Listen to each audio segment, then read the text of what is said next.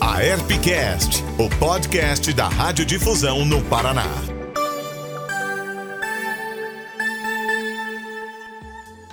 Olá, eu sou Juliana Sartori, seja muito bem-vindo, seja muito bem-vinda ao Herpcast, que está sempre com você nas novidades, nas conversas com especialistas e dicas para quem vive o rádio e a TV no país. Programas religiosos, católicos ou evangélicos são veiculados no rádio e na TV do Brasil desde o início da história desses meios. Com o passar do tempo, passaram a ser cada vez mais expressivos e, na sequência, ficou cada vez mais comum encontrar emissoras controladas por religiosos, e algumas se tornaram grandes potências nacionais. No episódio dessa semana, quem nos ajuda a entender essa trajetória e a ligação da fé com a radiodifusão brasileira é o professor, palestrante e consultor nas áreas de marketing, inteligência de mercado e comunicação, Fernando Morgado. Seja muito bem-vindo ao Herpcast. Olá, Juliana, é um prazer falar com você e com todas as amigas, amigos da ERP Parará, que é sempre um estado tão querido. É sempre um prazer falar com vocês. Que bom, Fernando. Há poucos países no mundo contam com tamanha presença religiosa, seja no rádio ou na televisão. Na sua opinião, o que, que explica essa presença? Bom, daí nós temos que enxergar dois fatores. O primeiro é aquele que tem a ver com a relação do rádio com a cultura onde ele se insere. Então, o Brasil, naturalmente, é um país muito religioso. Nós somos conhecidos como, por exemplo, no caso católico, não é a maior nação católica do mundo. Mas além disso, você tem a força dos evangélicos e considerando aí todas as denominações, desde as mais tradicionais até as mais novas, né, em termos de idade, e inclusive a questão dos evangélicos é importante de ser é, pontuada porque tem muito a ver a expansão não é, dos evangélicos com a expansão da comunicação. Então a gente tem esse ponto primeiro, que é o ponto da cultura brasileira e o rádio inserido nisso, respondendo a uma demanda social. Mas além disso, existe um outro fator que tem a ver com o DNA do rádio. O meio rádio, ele é companheiro, ele é amigo, ele é próximo. E dentro desse perfil está incluída também a missão de confortar, consolar, levar uma palavra amiga. E isso é tão forte que você tem o conteúdo religioso não apenas feito por religiosos, ou seja, pessoas que foram ordenadas, não é, líderes religiosos. Você tem também comunicadores de rádio que são leigos, quer dizer, pessoas comuns, são ou devotos, ou, ou mesmo que não sejam, mas querem responder a uma demanda da sua audiência e rezam ao vivo, colocam mensagens positivas. Quando a gente pega a história do rádio, a gente encontra, por exemplo, o caso do Júlio Lousada, que era o responsável pela oração das seis da tarde, da Ave Maria da Rádio Tupi. Júlio Lousada ele não era um religioso, ele não era padre, nada disso. Ele era radialista, mas ele comunicava um conteúdo religioso. Por quê? Porque o rádio também tem esse papel. Então, quando você pega o DNA do rádio e o DNA do brasileiro e junta tudo isso, aí realmente você tem um resultado que é esse, que é a força do conteúdo religioso no rádio, tanto nas emissoras religiosas, quanto naquelas que não são 100% religiosas, mas precisam disso para conseguir chegar mais longe. Certo. Então é uma questão de identificação mesmo, na, na tua opinião. E claro, também é uma, é uma construção de uma trajetória que acompanha tanto o início do rádio e da TV já desde os primórdios aqui no Brasil, né? Ah, sim. Bom, nós pesquisadores brasileiros reconhecemos que o rádio, primeiro, foi inventado no Brasil e segundo, por um padre, né? Padre Landel de Moura, padre gaúcho, que era também cientista e nós defendemos que foi através das mãos dele e da cabeça dele que nasceu aquilo que hoje nós conhecemos como rádio. Então, quer dizer, já vem daí. E daí, quando passa o tempo e as emissoras começam a ter é, transmissões regulares, exatamente naquilo que eu falei, não é, de você refletir a sociedade, você começa a ter também horários dedicados à transmissão de missas, à transmissão de mensagens, primeiro muito mais com cunho católico, depois, no Brasil, você tem a entrada dos evangélicos. Quando a gente compara com a evolução do rádio nos Estados Unidos, a ordem é diferente. Né? Você tem primeiro a força dos evangélicos, inclusive o surgimento do neopentecostalismo, que tem tudo a ver exatamente com a adoção do rádio por algumas denominações religiosas eh, protestantes americanas, que viram que, através do rádio, poderiam chegar a muito mais pessoas com muito mais agilidade do que dentro de uma igreja que tem uma capacidade limitada, dentro de um templo. Então, a partir do momento em que você tem o discurso evangélico casado com o rádio, você tem a força do protestantismo aumentando ainda mais nos Estados Unidos. Isso vem para o Brasil nas décadas seguintes. Mais especificamente, mais especialmente na década de 70, quando surgem, principalmente no Rio de Janeiro, algumas denominações que ficariam conhecidas como neopentecostais e que abraçam o rádio com uma eficiência sem igual. Claro que, de todas elas, a denominação mais conhecida é a Igreja Universal do Reino de Deus, que nasceu no Rio de Janeiro, né, primeiro como Cruzada do Caminho Eterno, Igreja da Bênção, e que daí vira Igreja Universal. Dentro dela, no seu nascimento, tem duas figuras que são importantíssimas para a história da comunicação do país. No caso, Edir Macedo, que se tornaria radiodifusor também através da Record, e o R.R. Soares, que era da família e que depois acaba saindo da Universal e fundando sua própria denominação, a Igreja Internacional da Graça de Deus, que também tem uma grande rede de rádio. Então, a partir desse momento, vão surgindo outras denominações muito importantes na comunicação, e daí você tem um cenário, digamos assim, mais diverso, não só do conteúdo católico, mas também do conteúdo evangélico.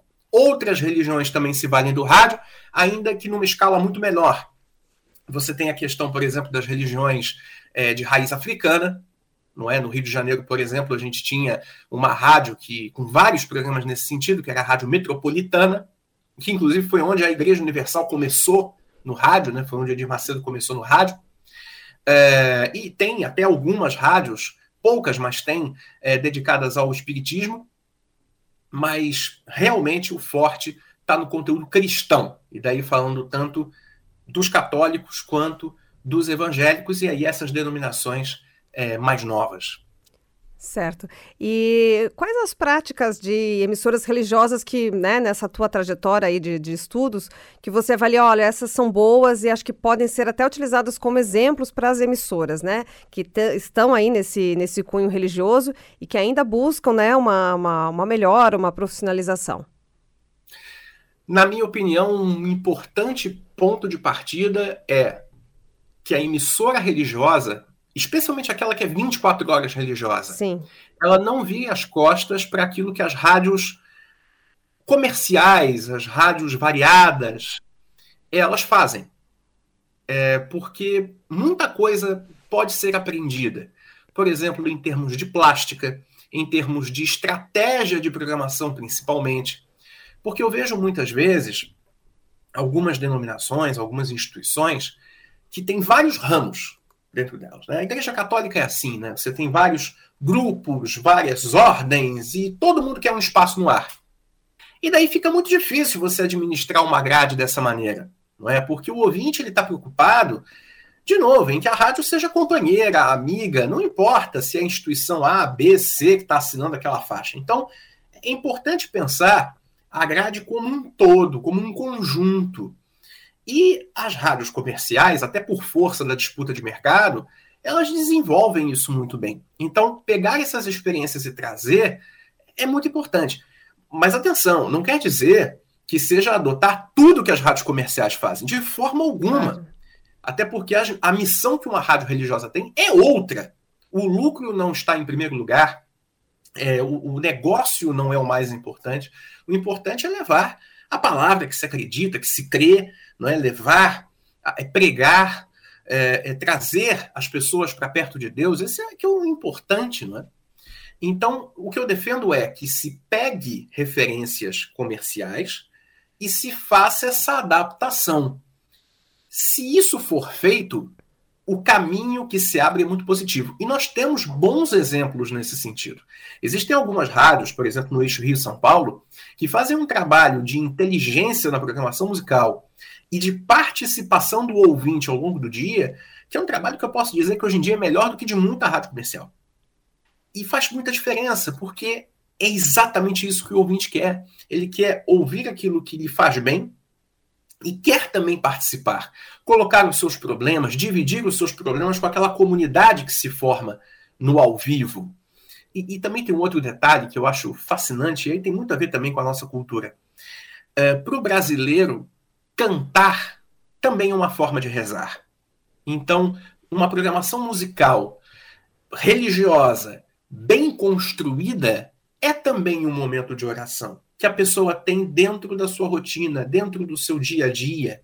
Quando a pessoa está tá sozinha ou está pelo menos em silêncio e bota o fone e ouve uma rádio, ela vai para um mundo próprio, para um ambiente próprio, ela se descola daquela realidade, que é também uma proposta que as religiões têm, não é? De conhecer-se por dentro, de autocentrar-se um pouco, organizar-se internamente.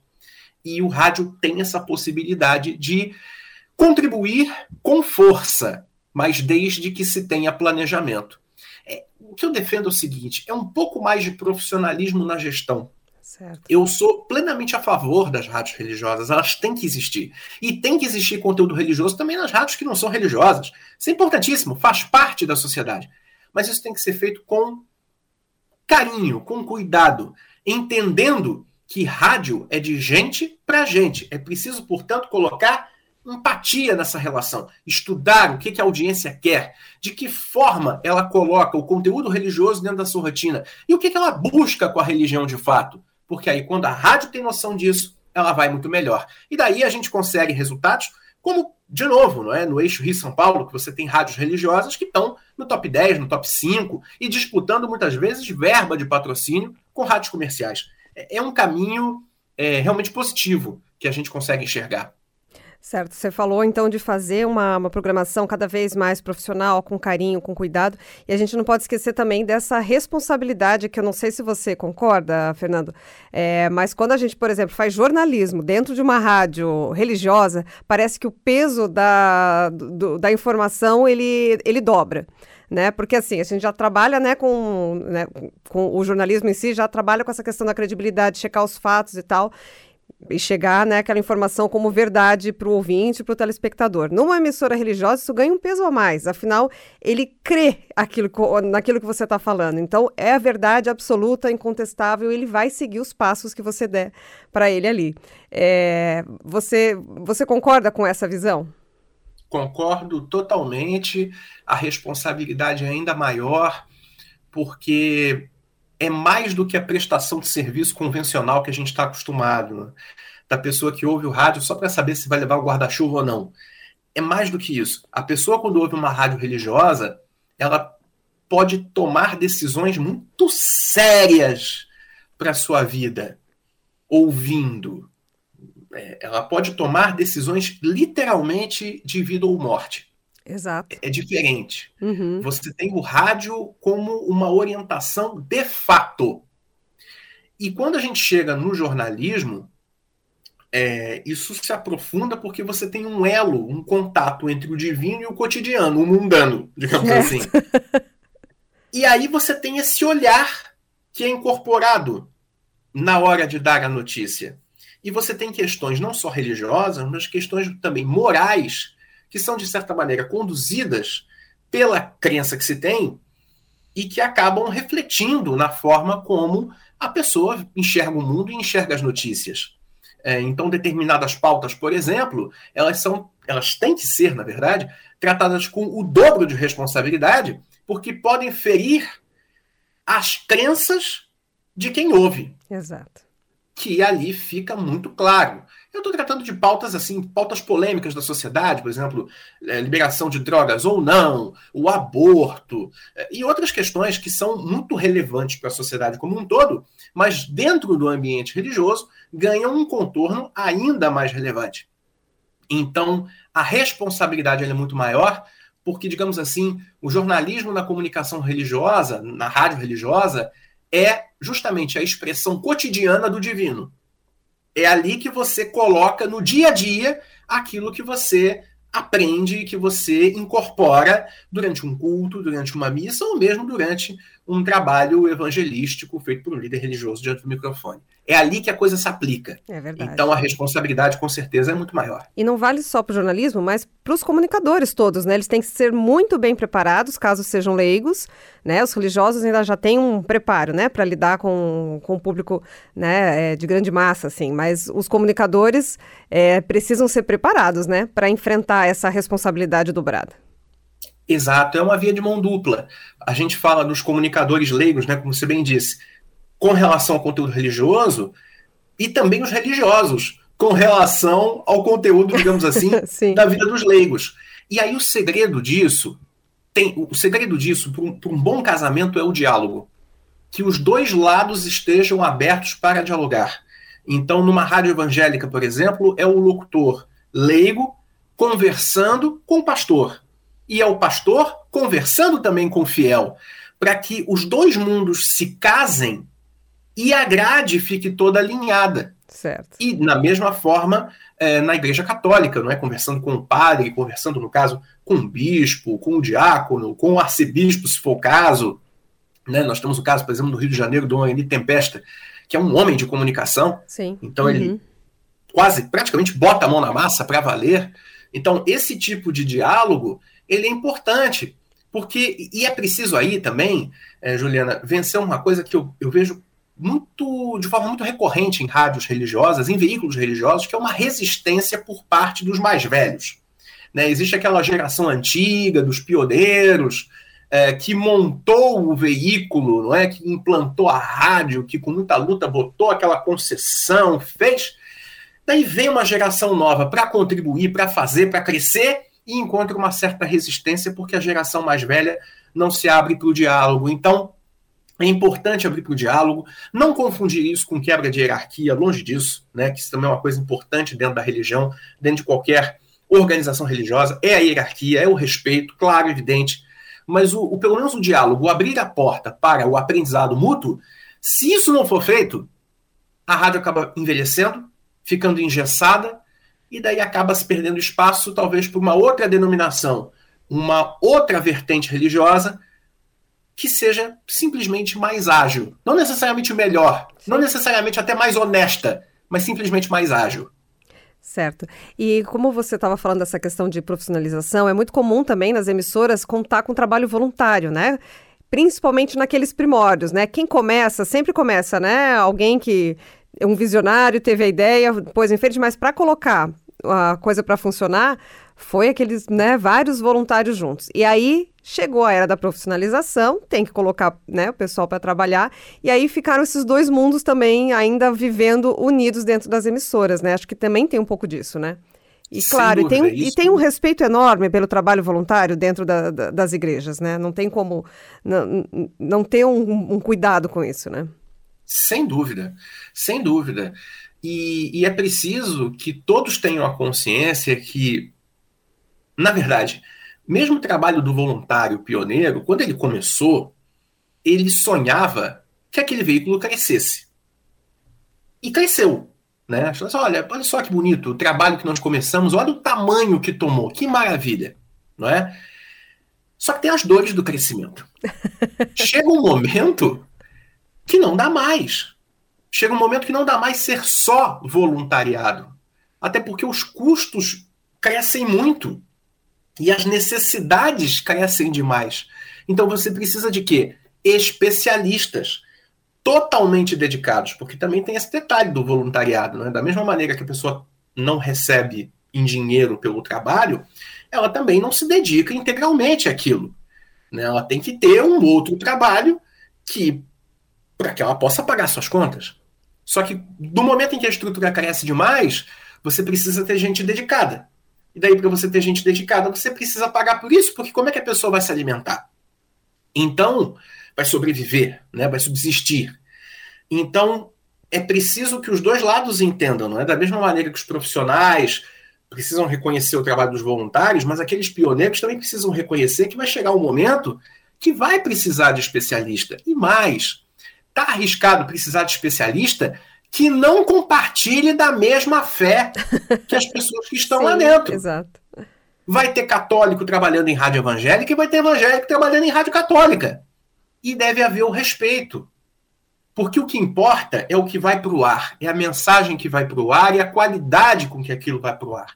E dentro tem que ser exemplo de tolerância, de convivência, de respeito, porque no final das contas é isso que as religiões pregam. Né? As religiões nenhuma, né, denominação séria, prega o extermínio de outra religião. Pelo contrário, prega a tolerância, o amor. Então a gente tem que praticar isso no dia a dia, inclusive no ambiente de trabalho. A começar pelas instituições ligadas a alguma religião. Então, é, os, os pioneiros, os mais antigos, devem perceber isso.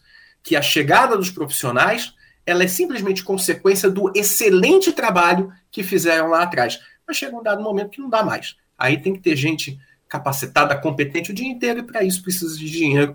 E não é pecado nenhum isso. Não é pecado trabalhar e receber por isso.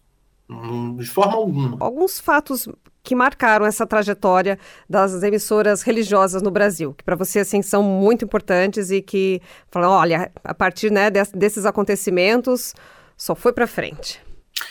Bom, alguns até eu já já, já citei. Uhum mas nós podemos citar até algumas figuras certo. importantes dentro dessa comunicação e como elas vão entrando ao longo do tempo. A gente está em ano de centenário, né? Acabou de fazer 70 na TV, centenário do rádio, então a gente está nesse momento, né, de lembrar dessas, é. dessas histórias. Exatamente, exatamente. Então a gente tem o caso, por exemplo, né, o primeiro de todos, Padre Lando de Moura, né, que nós, pesquisadores do Brasil, é, apontamos como uhum. o precursor maior do rádio, mas nós temos também o caso é, de Júlio Lozada, que eu já citei, da Rádio Tupi, com a oração da Ave Maria às seis horas. Alziro Zarur, que foi um importantíssimo radialista, que a partir justamente dos programas que fazia na Rádio Mundial do Rio de Janeiro, criou a Legião da Boa Vontade.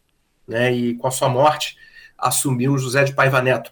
E, e aliás, só um parênteses, é, no Rio de Janeiro tem uma, um hábito muito interessante, que foi justamente herdado do rádio, né? Dessa questão da oração das seis horas nas, nas emissoras, que alguns supermercados também param às seis horas para transmitir a Ave Maria durante as compras. Né? Seis da tarde, o sistema de som toca a Ave Maria, aquela versão mais clássica Sim. da Ave Maria, e o pessoal fazendo compras no mercado e rezando ao mesmo tempo. É, um é muito Brasil isso, né? É essa mistura que nos define. É muito isso bom. É, é, muito forte, né? Tem várias rádios que fazem isso. Nós temos também é, outros casos, né? Década de 70, com a força é, do rádio do rádio evangélico, anos 80. A partir do, do, do, início dos anos 90, final dos anos 80, aí você tem uma explosão realmente das rádios evangélicas no Brasil, também por conta das concessões que foram otorgadas durante o governo Sarney, né? No final do governo Sarney, várias rádios surgiram e várias delas ligadas a denominações religiosas ou mesmo empresários que eram evangélicos e que botavam suas programações buscando atender a um nicho de mercado e não necessariamente buscando atender a uma denominação A ou B. É, voltando para o caso do Rio de Janeiro, que é bastante emblemático, a gente tem duas rádios que são duas das maiores audiências é, da região metropolitana, que são evangélicas e não são ligadas a nenhuma denominação específica. É o caso da Rádio Melodia e da Rádio 93. São duas rádios de empresários. A Rádio Melodia, vira e mexe, está em primeiro lugar geral. E são rádios evangélicas, mas não são de nenhuma denominação específica. E ao longo desse processo, também é importante, né, já que nós estamos numa associação de radiodifusão, quer dizer, rádio e TV aberta, é importante falar também do avanço na TV não é? A, na, no caso da TV aberta, a, a, TV aberta nasceu no Brasil também sob a bênção é, do então, é, a TV, no caso TV Tupi, que eu me refiro de São Paulo, né? nasceu sob a bênção do então arcebispo de São Paulo. Sempre houve conteúdo religioso. É, na TV Globo, por exemplo, um dos programas mais antigos da casa é a Santa Missa em Seu Lar, que, que, segue no ar há muitas e muitas décadas, né? Começou na década de, no final da década de, de 60. Você tem o caso da TV Rio, que nasceu é, lá em meados dos anos 50, transmitindo o Congresso Eucarístico, que foi feito no aterro do Flamengo. Nós temos um, um divisor de águas aí na história da televisão, que foi no final dos anos 80, quando Edir Macedo compra do Paulo Machado de Carvalho e do Silvio Santos a TV Record. Mas aí tem uma, uma questão muito particular, que o Edir Macedo ele compra a Record, mas opta por não fazer uma programação totalmente religiosa. Mas ele faz da Record uma grande rede comercial com alguns horários religiosos. Primeira rede de televisão mesmo nacional, religiosa é, e de cunho, aí no caso católico, foi fundada mesmo só em 1995, que foi a Rede Vida. Na Rede Vida, que também né, é uma rede católica, de orientação católica, mas não é ligada diretamente à igreja. Pertence a uma família de radiodifusores da cidade de Barretos, a família Monteiro de Barros. A cabeça de rede né, ela fica em São José do Rio Preto, mas a família de Barretos se transformou num case. E daí, a partir da Rede Vida, muitas outras redes católicas foram surgindo, cada uma com uma linha diferente, porque você tem a Rede Vida, TV Aparecida, TV Século XXI, e aí vai TV Nazaré, e vai, e a maioria delas em, em sinal aberto em todo o Brasil. E ao mesmo tempo o conteúdo, o conteúdo evangélico, que ele não só foi crescendo através de emissoras é, 100% religiosas, no caso, a primeira, o primeiro canal 24 horas evangélico que a gente teve no Brasil foi a Rede Gospel de São Paulo, é, mas ela também foi se permeando dentro da TV comercial. Então você tendo faixas Comprando espaços, né? Uhum. Exatamente. E isso também foi dando muita força, porque muitos desses programas evangélicos vinham depois de programas populares. Certo. Então você tinha uma audiência alta que acabava entregando para o conteúdo religioso que ocupava a madrugada, e daí uma coisa alimentava a outra.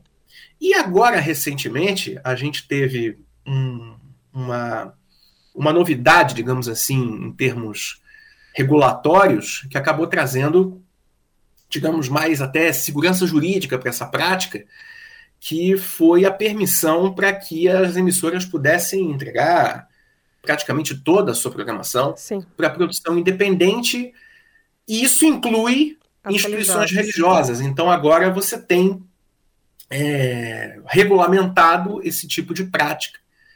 E isso, de novo, né, traz muita, muita segurança jurídica para essas instituições que utilizam canais comerciais para levar a sua mensagem. E não necessariamente são canais próprios, né, são canais de terceiros, mas que aí fazem um acordo né, de, de produção independente, enfim, e daí colocam lá seus conteúdos. A tendência para o futuro é que esse tipo de conteúdo continue avançando dentro da televisão aberta é, e do rádio. Isso que eu ia te perguntar, qual que é a perspectiva futura dessas, né, dessas emissoras de cunho religioso aí pela frente? Com toda a digitalização, a... enfim, tudo que a gente sabe que né, os meios vão enfrentar aí pela frente. A tendência é que o conteúdo religioso continue sendo muito importante. Ele vai continuar ocupando muito espaço, um espaço até crescente, ainda mais depois dessa novidade regulatória, né? dessa nova regulação que trata diretamente, não dá para negar, de casos como esse, não é? De instituições religiosas que se valem do espaço de emissoras comerciais. Mas talvez esse avanço se dê de uma forma diferente. Talvez não tanto com a velocidade que a gente viu nas últimas décadas. Por quê? Porque algumas denominações religiosas elas têm percebido que, que, que determinadas plataformas digitais também são muito importantes para evangelização. Então, elas muitas vezes estão tirando recurso do aluguel de horários no rádio e na TV para colocar no WhatsApp, no Instagram, enfim, é, tentar dispersar um pouco desse investimento que antes estava muito concentrado no aluguel de horário. Né? Era muito comum, e ainda é. Você vê padres e pastores pedindo donativos para pagar o horário da TV. Isso continua existindo. Mas a gente já vê que não, não é uma rivalidade por espaço como existia um tempo atrás, né? Há um tempo atrás você via uma disputa muito mais intensa e isso elevava muito o preço do aluguel desses horários. Agora a coisa está mudando um pouco. A gente já não vê muito essa rivalidade, até porque, pelo que a gente sabe de mercado, algumas instituições religiosas já não têm o mesmo volume de recursos que tinham no passado. Então, elas se veem obrigadas a diminuir os gastos com comunicação ou pelo menos mudar o perfil desses gastos. Em resumo, conteúdo religioso será muito importante, mas talvez não com esse modelo de negócio que a gente está acostumado hoje, de aluguel de horário. Talvez ele, ou pelo menos de faixas tão longas, não é?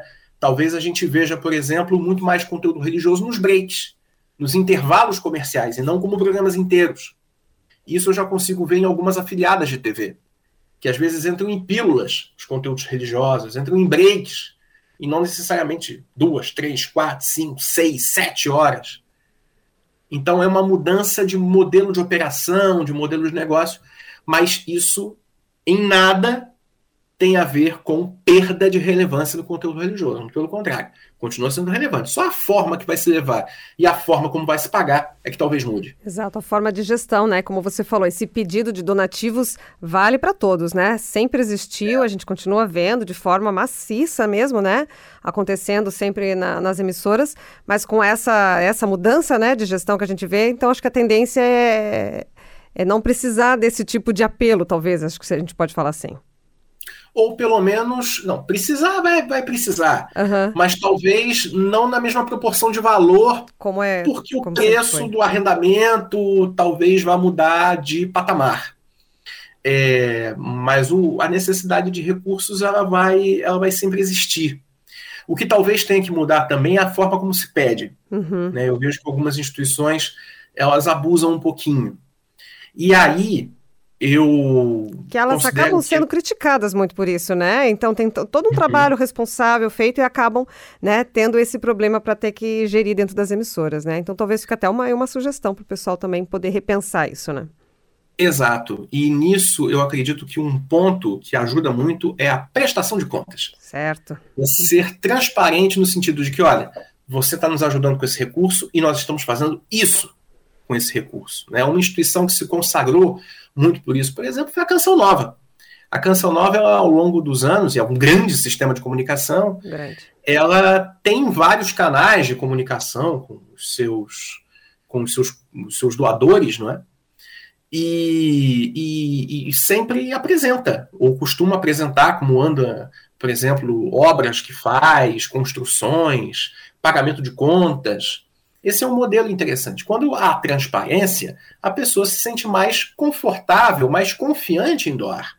O problema é a caixa preta. Peço o seu dinheiro, faço o que quero e não te digo o que, que é, né? Porque também dizer, ah, vamos fazer o bem com o seu dinheiro, isso é muito amplo, isso é muito genérico. Claro. Bem para quem, né? E de que jeito? O que é bem para você pode não ser bem para mim. Então a transparência e a prestação de contas, elas são fundamentais e ajudam muito nessa comunicação. E agora, com os meios digitais, até fica mais fácil ter essa transparência, né? Exato, é verdade.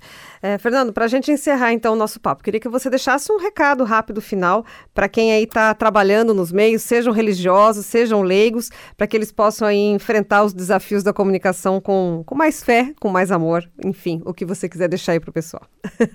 Primeiro, primeiro lugar, dizer para todas essas pessoas que elas fazem um trabalho muito importante e que se a comunicação ela transforma vidas, e é verdade, a comunicação religiosa faz isso em dobro.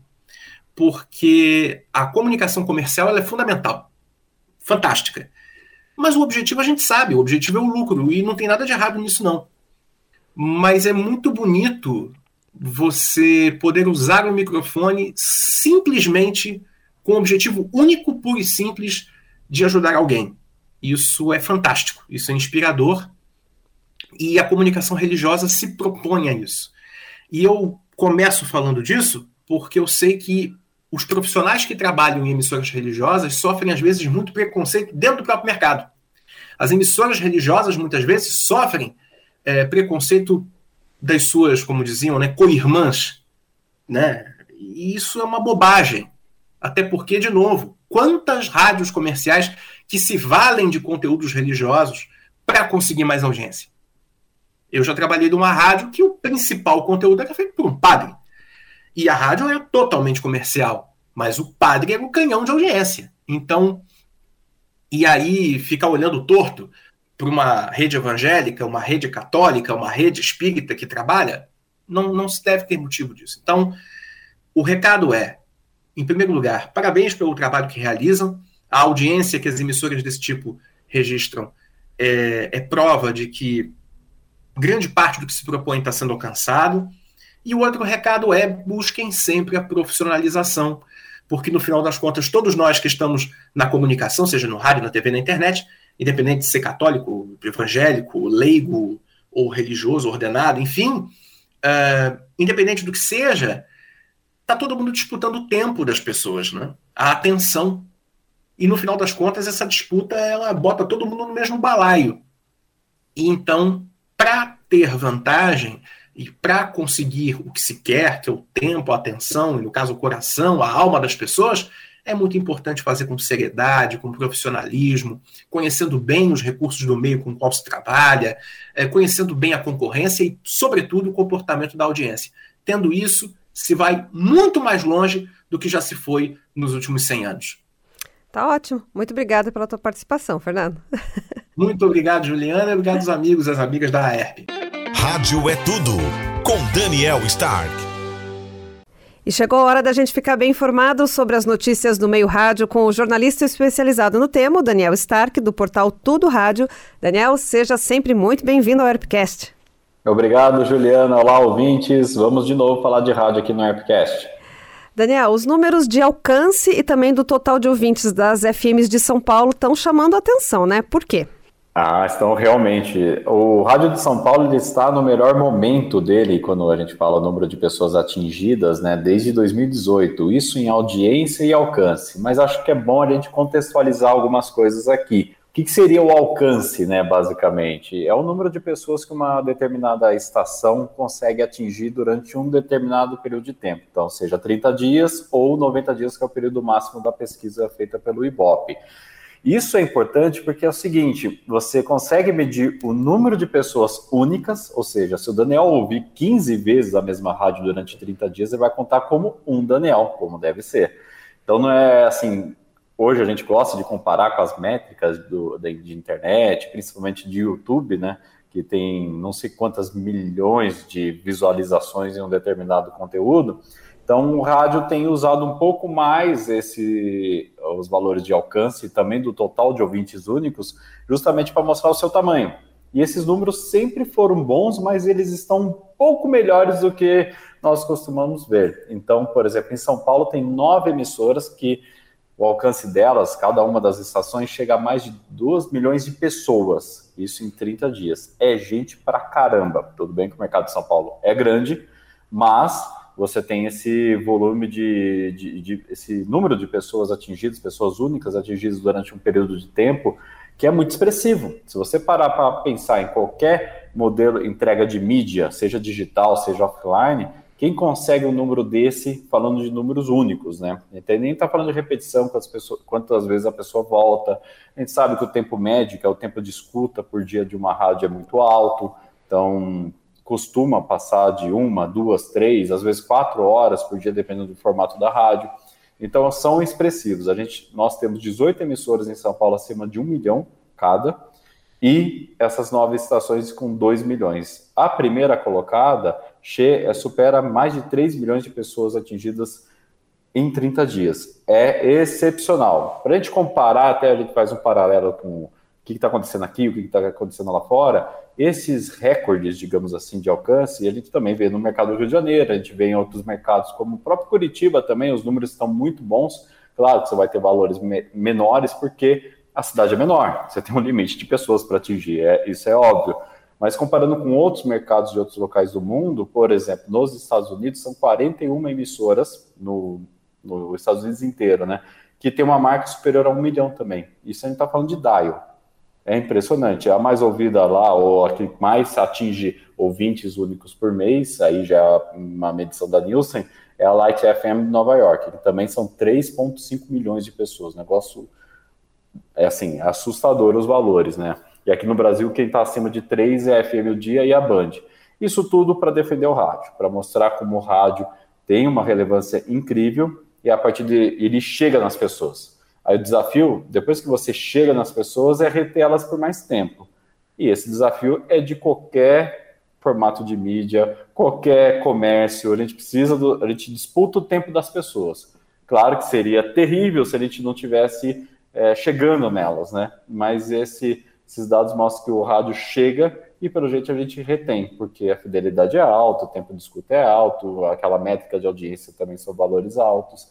Então, tudo isso chama bastante atenção. Tá certo. Daniel, e a gente tem aí um grande evento chegando, né? Voltando a acontecer presencialmente, na verdade, que é o considerado maior evento aí da área de comunicação da América Latina, o SET Expo. Tá de volta agora em 2022, dia 25 de agosto. Tem programação para o Dia do Rádio. Eu sei que você está participando, né? Exatamente. O Tudo Rádio vai estar lá. É, se não me engano, é o quarto ou quinto ano que o Tudo Rádio vai ser apoiador de mídia do SET Expo. Então, faremos uma cobertura bem ampla sobre o que interessa para o rádio, né, seja do congresso e da feira. É, e no dia 25, né, é, vai ter uma série de painéis lá sobre tecnologia, televisão, engenharia, é, rádio, também numa várias frentes sobre o rádio, né, desde a produção de conteúdo, parte técnica, regulatória, etc. Como também vai ter esse, esse dia específico do dia 25, que vai ser numa quinta-feira, que nós vamos ter programações bem claras de rádio com profissionais que estão à frente de vários projetos diferentes e eles vão lá expor um pouco da, do que está acontecendo e a gente vai debater com eles, né? Eu vou participar como moderador de um dos, dos painéis, então a gente vai promover esse debate. Geralmente o dia do rádio é, é sala cheia, então é legal o pessoal se organizar para isso, isso é um bom sinal que o pessoal está em busca né, de discutir sobre o, o, nosso meio. E tem a feira, né? A feira ela tem muitas empresas ali de diferentes ramos, só para listar alguns modelos né, de, de, empresas de rádio que estão lá, desde de fabricantes de transmissores, soluções de digital, streaming, é, produção artística, vai ter produtoras também. Então, é uma série de, de, assim, o, o leque é amplo de empresas que vão estar presentes lá. E é como você disse, Juliana, a gente vai ter o retorno, né? A última vez que fomos lá no Expo Center Norte foi em 2019.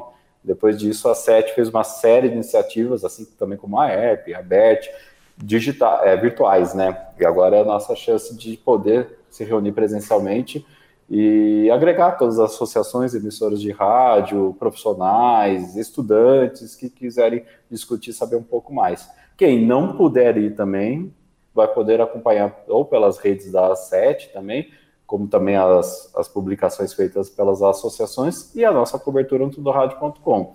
E também quem for quiser acompanhar a cobertura do Rádio.com para trocar um pouquinho mais de figurinha, vai ser bem-vindo. Sim, a ERP vai estar junto também nessa jornada, pode ter certeza. Excelente, faremos uma caravana então. tá bom. Daniel, essa semana então a gente fica por aqui. Eu tenho certeza que semana que vem você traz mais boas novidades aí pra gente. Combinado, até lá. Até mais. A ERPcast e o meu muito obrigada também a você que nos acompanhou em mais um episódio. A cada semana tem programa novo para você, profissional do rádio e da televisão, na sua plataforma de áudio preferida ou ainda em aerp.org.br.